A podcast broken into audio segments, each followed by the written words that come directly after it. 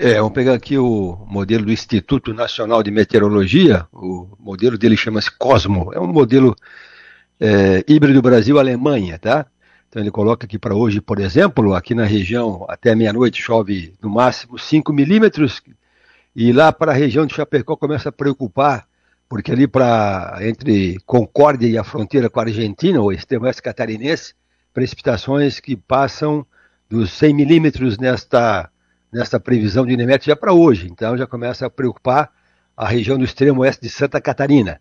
Nós aqui especificamente, litoral sul de Santa Catarina, a previsão coloca que a chuva chega hoje à noite, o mais tardar depois da meia-noite. Tem modelo que coloca que chove uma pancadinha leve, coisinha fina, pouca, depois das nove da noite, mas assim o grosso mesmo preocupante é depois das onze, meia-noite em diante, é que a chuva ela ela engrossa. Então teremos uma madrugada de sábado. Então hoje e depois da meia-noite. De madrugada o cara confunde, não sabe se é de noite, se é no outro dia. Então hoje depois da meia-noite engrossa chuva. E daí teremos um sábado, madrugada amanhã com muita, muita água caindo. E essa precipitação ela é mais, ela é mais constante até, agora o modelo coloca até umas 3, 4 da tarde.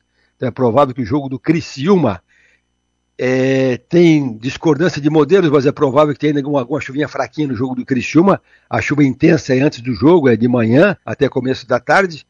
E o domingo já é com tempo bom.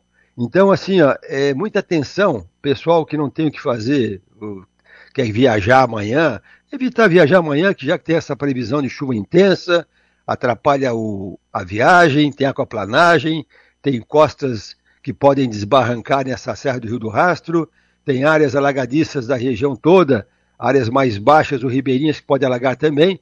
Então, Adelor, vamos colocar aqui um, um horário, né? Da meia-noite de hoje até amanhã, meio-dia, que seria o, a chuva assim, mais intensa aqui na região.